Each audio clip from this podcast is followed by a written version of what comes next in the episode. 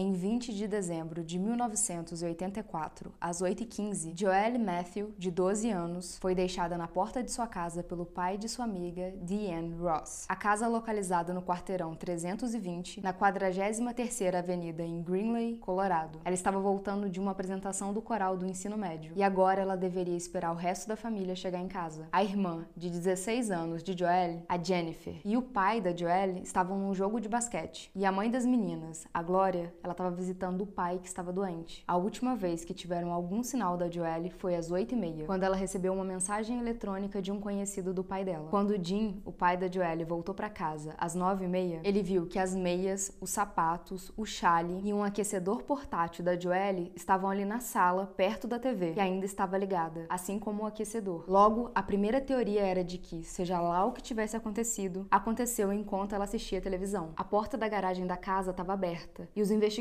encontraram pegadas tanto dentro da garagem quanto nos fundos da casa, mas não havia nenhum indício de briga. A polícia chegou 10 e meia e após constatar as pegadas, eles criaram a teoria de que a pessoa que pegou a Joelle tinha entrado pela janela, porque não havia nenhum indício de arrombamento. Logo, a única outra forma que eles pensavam que essa pessoa pudesse entrar era pela janela da casa que estava aberta. E com bastante neve ao redor da casa, o pai da Joelle achou muito improvável que a filha saísse de casa sem usar os tênis. As autoridades suspeitavam então que um intruso desconhecido ou intrusos tinham entrado na casa e forçado a Joelle para fora. A investigação sobre o caso da Joelle Matthews começou no dia 20 de dezembro, por volta das 9h30, e continuou por 35 anos.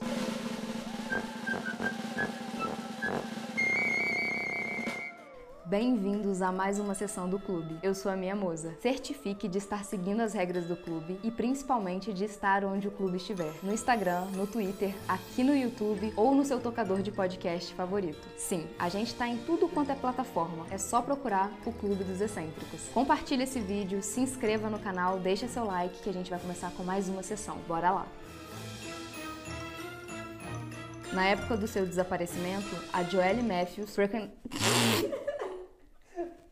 Na época do seu desaparecimento, a Joelle Matthews frequentava a Franklin Middle School e frequentava também a Sunnyville Church of Nazarene. A Joelle nasceu no dia 9 de fevereiro de 72, em Santa Bárbara, Califórnia, nos Estados Unidos, e desapareceu no dia 20 de dezembro de 84, aos 12 anos. Em 97, a mãe biológica de Joelle, a Terry Vieira Martinez, localizou os pais adotivos de Joelle, onde ela acabou descobrindo sobre o desaparecimento da filha. Ela estava em busca de ter um reencontro com a menina e acabou descobrindo que a filha tinha desaparecido. Mais tarde, ela descobriu que a polícia tinha colocado ela sob vigilância por seis semanas, achando que tinha sido ela que tinha sequestrado a Joelle. As autoridades não tinham autorização de informar para a mãe biológica da Joelle, a Terry, sobre o caso da filha. Tudo isso por conta do sigilo que tem quando você dá uma criança para adoção. Você assina um termo de que não vai entrar em contato com aquela criança mais para que ela consiga ter uma vida normal com os outros pais. Se os novos pais da criança decidirem decidirem entrar em contato com você, aí sim, se você assinou lá que sim, você aceita que eles entrem em contato com você, dessa forma sim você pode ter contato novamente com a criança. De outra forma, os pais biológicos não têm nenhum direito de ter contato com essa criança novamente. Dez anos após o desaparecimento da Joelle, ela foi considerada legalmente sem vida. E aí os pais decidiram fazer uma cerimônia ali em honra à filha, como um funeral sem corpo. A Terry, a mãe biológica, ela não é mais considerada uma suspeita e acabou se tornando muito amiga dos pais adotivos da filha. O Jim e a Gloria Matthews, eles se aposentaram e depois desse turbilhão de coisas, eles decidiram ir para Costa Rica. Já a irmã mais velha de Joelle, ela se mudou para Washington, ela casou e teve filhos. O caso da Joelle tinha se esfriado totalmente e as pessoas estavam ali seguindo as suas vidas. Porém, no dia 23 de julho de 2019, uma equipe de trabalhadores estavam ali escavando um poço de petróleo gás no condado de Weld. E é nesse momento que eles descobrem restos mortais. E com base em evidências de DNA, os restos mortais foram identificados positivamente como sendo os de Joelle. Tudo isso 34 anos depois do seu desaparecimento. No mês seguinte, a família dela decidiu fazer ali uma cerimônia como um funeral novamente para tentar honrá-la, mas também como uma forma de encerrar o caso. Mais de 100 pessoas apareceram para contar as suas histórias sobre a Joelle e para compartilhar a tristeza e também a felicidade do caso ter sido encerrado. No dia 13 de setembro de 2019, o Departamento de Polícia de Greenley acabou anunciando uma pessoa de interesse no caso de desaparecimento de Joelle Matthew. O nome dessa pessoa de interesse era Steve D. Pankey, de 69 anos em 2019. Ele chegou a concorrer como governador em Idaho em 2014 e 2018 e a vice-governador em 2010. A sua casa no Colorado foi revistada, tudo isso da forma mais correta, com um mandado. Ele e a sua esposa moravam muito perto da casa da Joelle. Eram duas milhas de distância.